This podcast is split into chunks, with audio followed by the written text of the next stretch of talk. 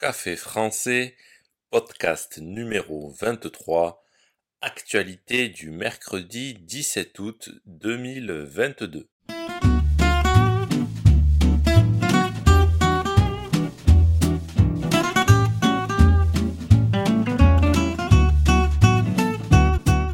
Bonjour chers auditeurs, comment allez-vous aujourd'hui? Bienvenue sur Café français, le podcast quotidien qui vous aide à améliorer votre français.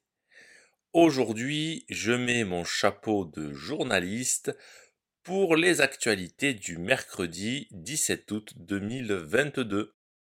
N'oubliez pas que vous pouvez retrouver la transcription de ce podcast ainsi que des exercices sur le site internet caféfrançaisavecgautier.com.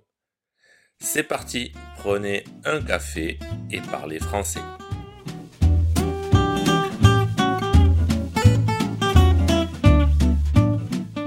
Circulation 917 km de bouchons. La journée de samedi classée rouge sur le plan national par bison futé. Après les départs en vacances, ça a encore bouchonné sur les routes samedi dernier. La journée était classée rouge au niveau national selon Bison Futé. Bison Futé est un service public qui donne les prévisions du trafic routier. Il permet de savoir s'il va y avoir du monde sur les routes ou quels axes seront très fréquentés. Bison Futé a annoncé que le pic avait été atteint avec 917 km de bouchons sur tout le territoire. En cette fin de semaine, il y a eu de nombreux déplacements pour profiter d'un week-end prolongé avec la fête de l'Assomption du lundi 15 août. Dans ce contexte de forte circulation, il était conseillé aux automobilistes d'éviter de circuler samedi et de reporter leur trajet à dimanche. Dimanche, le trafic était légèrement plus calme. Le trafic était moins dense pour le reste du week-end avec un dimanche vert dans les deux sens. De son côté, la plateforme de covoiturage Blablacar a enregistré son plus gros week-end de fréquentation de l'été avec près de 300 000 voyageurs. Pour sa part, la SNCF a accueilli près de 1,3 million de passagers à bord de ses trains entre vendredi et lundi sur les trajets longue distance, le week-end du 15 août devrait être le deuxième plus gros week-end de l'été en termes de passagers.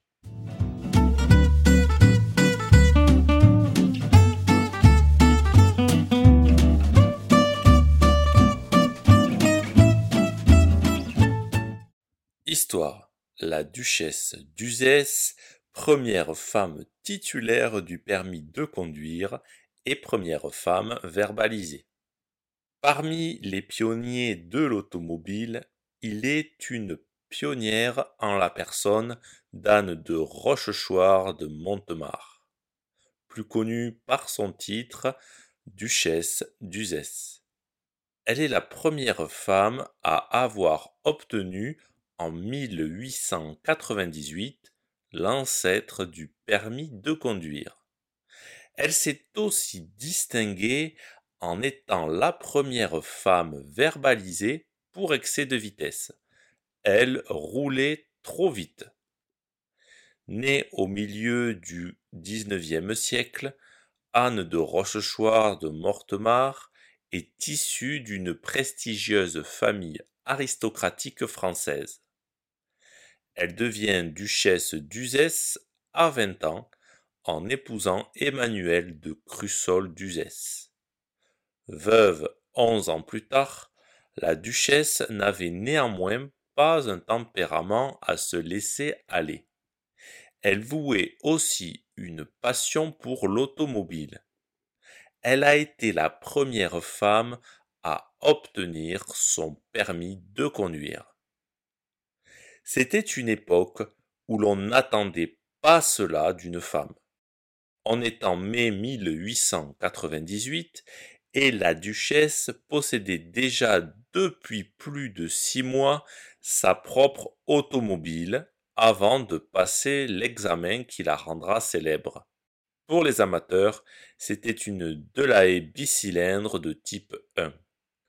Dans les journaux de l'époque, l'aventure est suivie comme un feuilleton, à la fois parce qu'il s'agit d'une aristocrate, mais surtout parce que c'était une époque où l'on n'attendait pas cela d'une femme. Moins de deux mois après l'obtention de son permis, la duchesse d'Uzès est arrêtée pour, je cite, vitesse exagérée. Alors qu'elle circulait en compagnie de son fils à Paris, écoutez bien, elle roulait à 15 km heure au lieu des 12 km heure autorisés. Elle sera condamnée à 28 francs d'amende.